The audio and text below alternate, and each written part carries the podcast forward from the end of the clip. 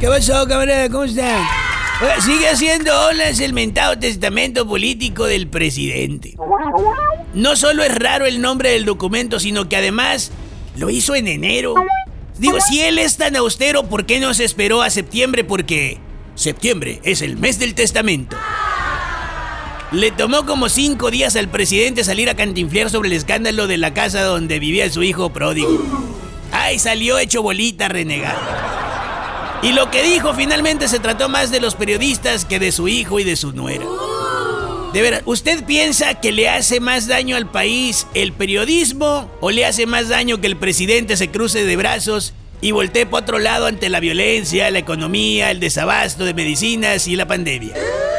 Si usted es de los que piensa que el periodismo tiene la culpa de todo y le hace daño al país, entonces a usted no se le ha muerto un familiar de COVID, o a su familia no ha sufrido del desabasto de medicamentos, ni ha perdido a nadie víctima de la violencia, ni ha sido extorsionado.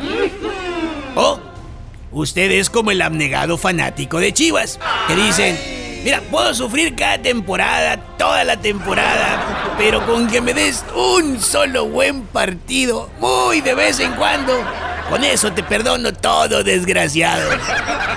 Ahora que si usted es de los que piensa que la indiferencia presidencial hacia los temas más importantes para la nación es lo que más daño le hace al país, entonces usted también es como los fanáticos de las chivas, que ven todas las fallas en el plantel, en el cuerpo técnico, en la directiva, pero pues igual la directiva como Salina de Gortari ni los ve ni los escucha.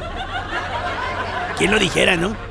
López Obrador aplicando la que le aprendió al maestro Salinas de Gortari. Ah, no cabe duda que lo que te choca, te checa. Y tal la cosa.